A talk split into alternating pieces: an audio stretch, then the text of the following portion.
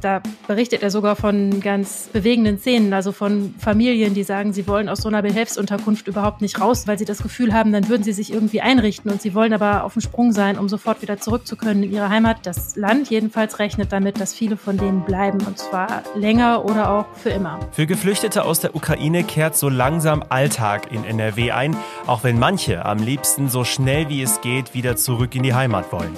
Wir geben euch heute eine Zwischenbilanz zur Aufnahme der Menschen aus der Ukraine. Ich bin Florian Pustlauk. Hallo. Bonn Aufwacher. News aus Bonn und der Region, NRW und dem Rest der Welt. Im zweiten Thema sprechen wir gleich über die Lage der Innenstädte in NRW nach zwei Jahren Corona. Seit fast einem Monat gibt's ja auch die Maskenpflicht in den Geschäften nicht mehr und trotzdem sind die Händler unzufrieden. Warum, erzählt uns später der Geschäftsführer des Handelsverbands NRW hier im Aufwacher. Schön, dass ihr dabei seid. Wir starten mit den Meldungen aus Bonn und der Region.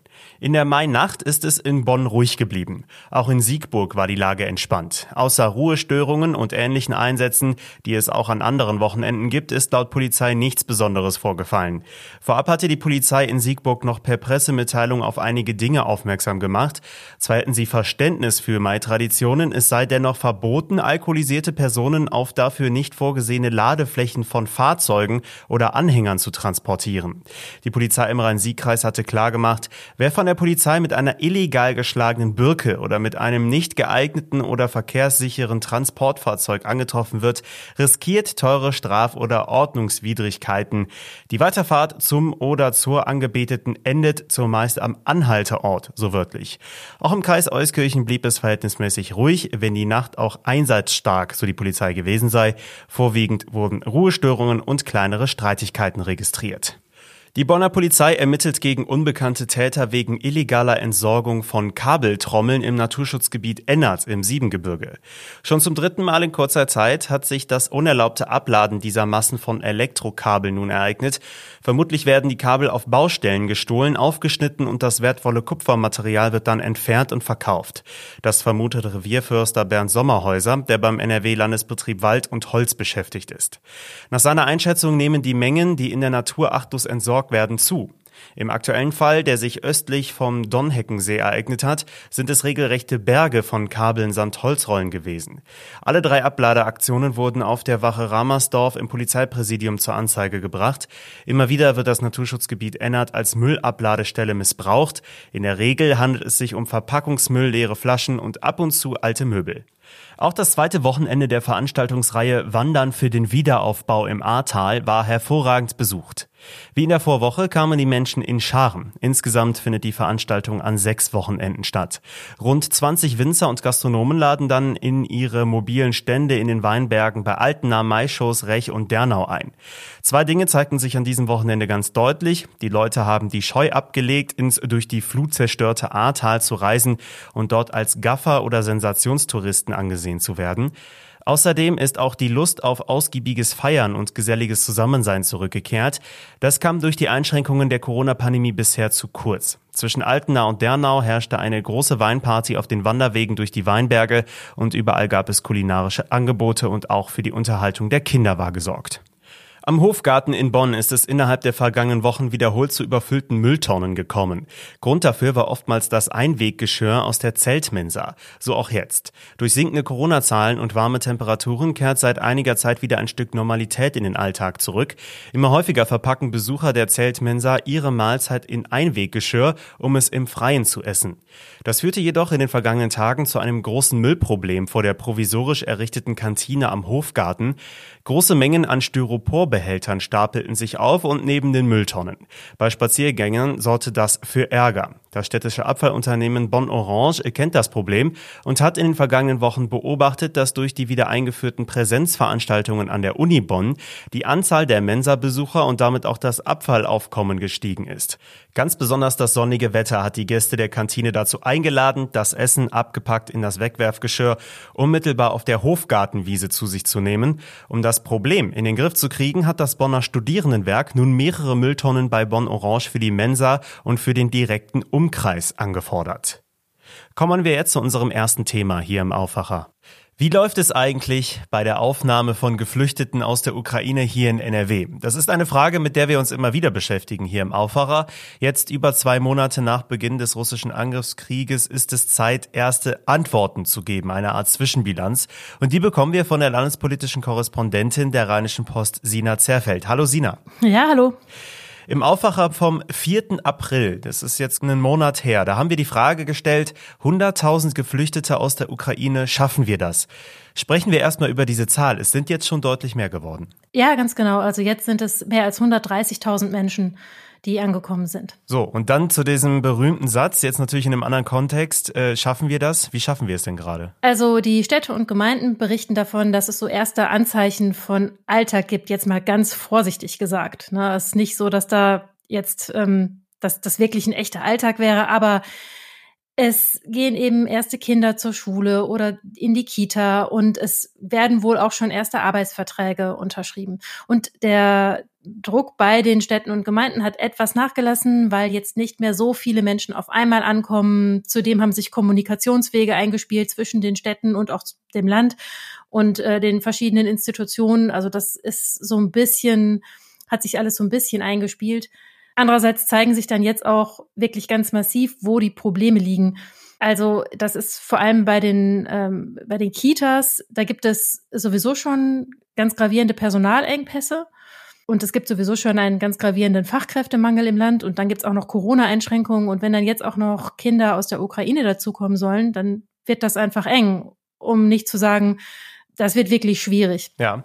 Du hast jetzt auch mit Joachim Stamp gesprochen, der ist FDP-Spitzenkandidat bei der anstehenden Landtagswahl, aber auch der amtierende Flüchtlingsminister in NRW unter anderem.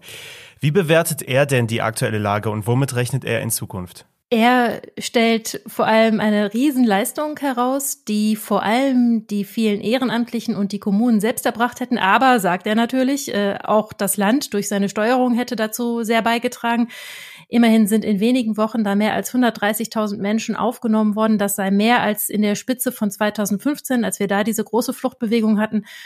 Er berichtet, dass die meisten Menschen so wie ihm das gemeldet wird, wieder zurück wollen. Äh, lieber heute als morgen. Und da berichtet er sogar von ganz bewegenden Szenen, also von Familien, die sagen, sie wollen aus so einer Behelfsunterkunft überhaupt nicht raus, äh, nicht in eine feste Wohnung umziehen, weil sie das Gefühl haben, dann würden sie sich irgendwie einrichten und sie wollen aber auf dem Sprung sein, um sofort wieder zurück zu können in ihre Heimat. Er sagt aber, viele dieser Menschen werden schlicht und ergreifend nicht schnell zurück können und das Land jedenfalls rechnet damit, dass viele von denen bleiben und zwar länger oder auch für immer. Mhm. Stamp hat also schon diese Beziehung zwischen Kommunen und dem Land angesprochen.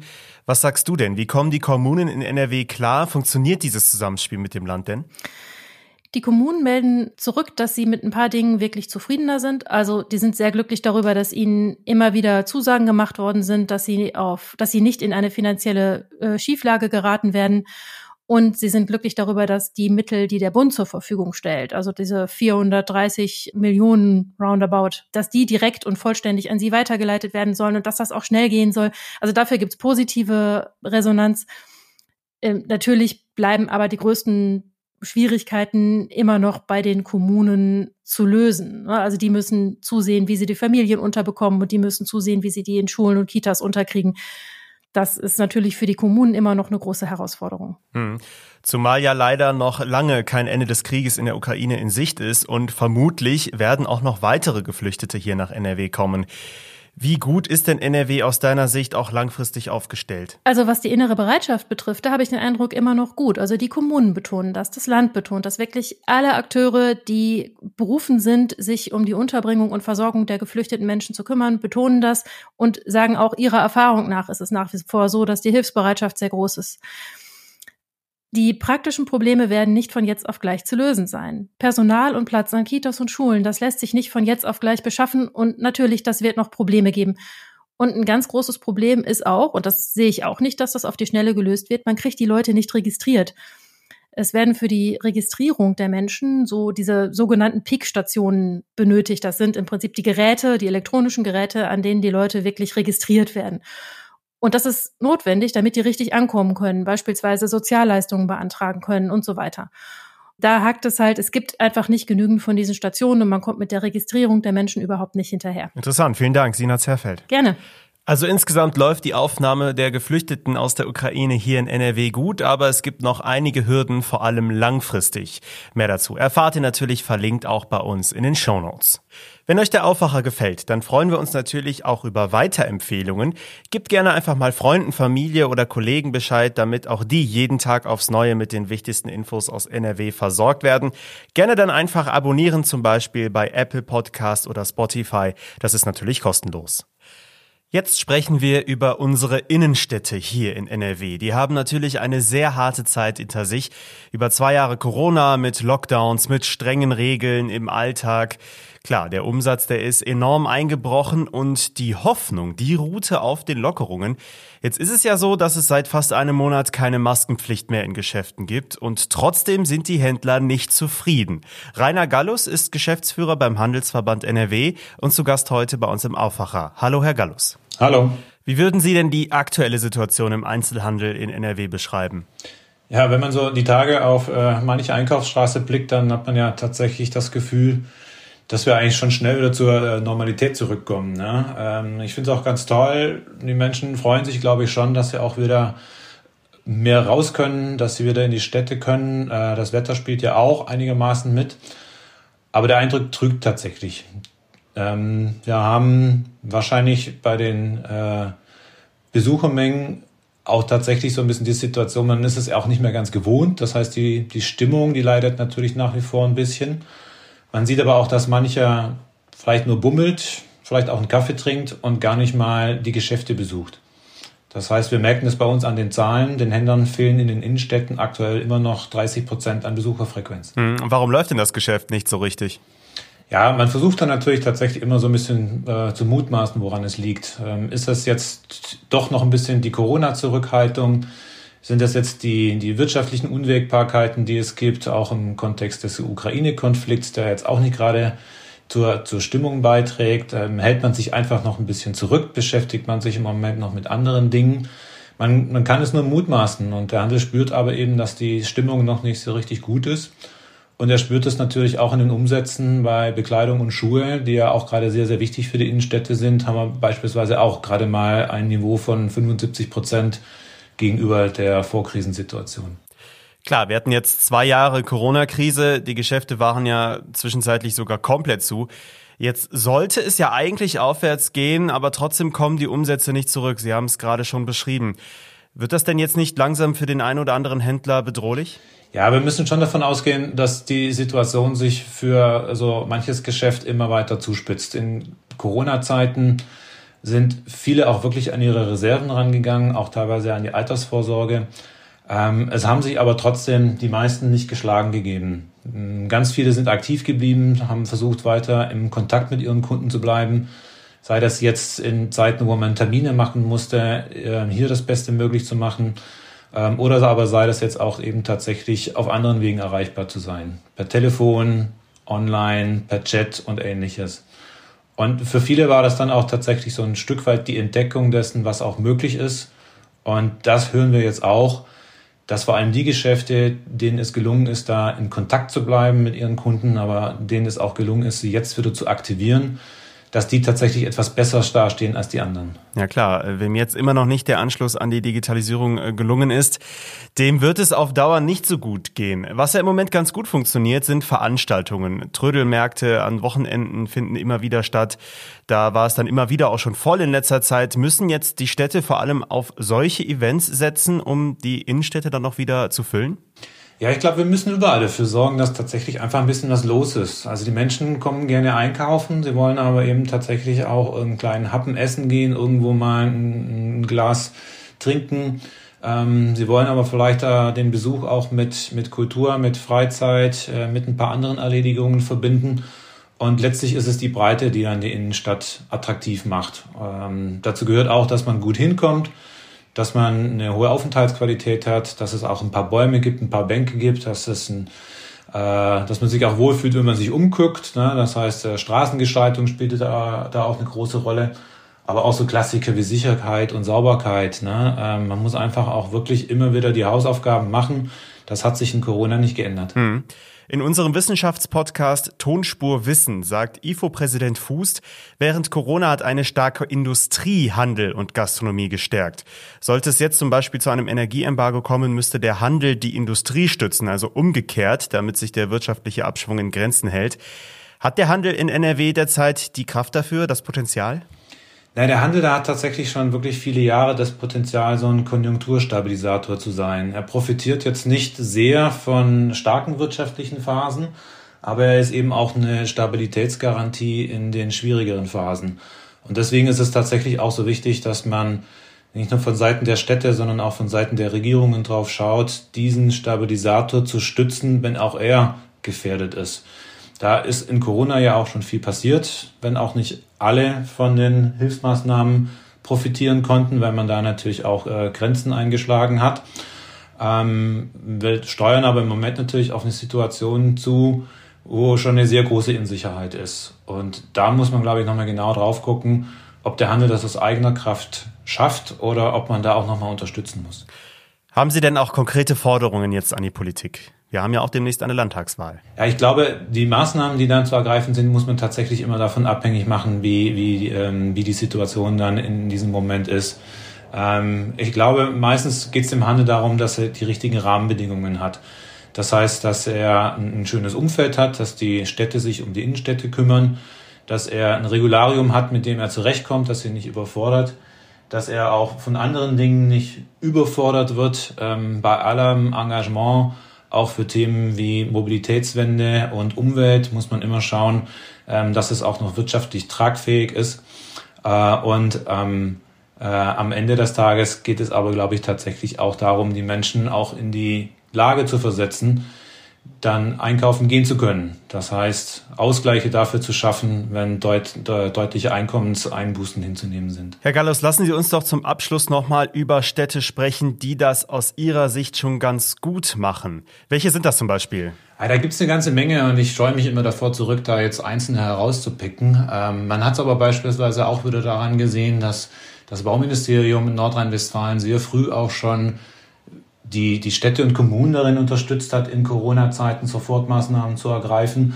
Und ähm, ich kann die Zahl jetzt nicht benennen, aber es war äh, auf jeden Fall eine hohe dreistellige Zahl an Kommunen, die dann auch quasi tatsächlich die Gelegenheit genutzt hat äh, und solche Mittel abgefordert hat. Das heißt, da, da ging es darum, Leerstände anzumieten, da ging es darum, in Gespräch mit Eigentümern zu gehen, da ging es auch darum, mal Zentrenmanagements vor Ort einzurichten, um zu gucken, Quartiere auch professionell zu führen, äh, die Kontakte zwischen Wirtschaft und äh, der lokalen Politik und Verwaltung noch zu stärken, auch andere Akteure mit an Bord zu holen.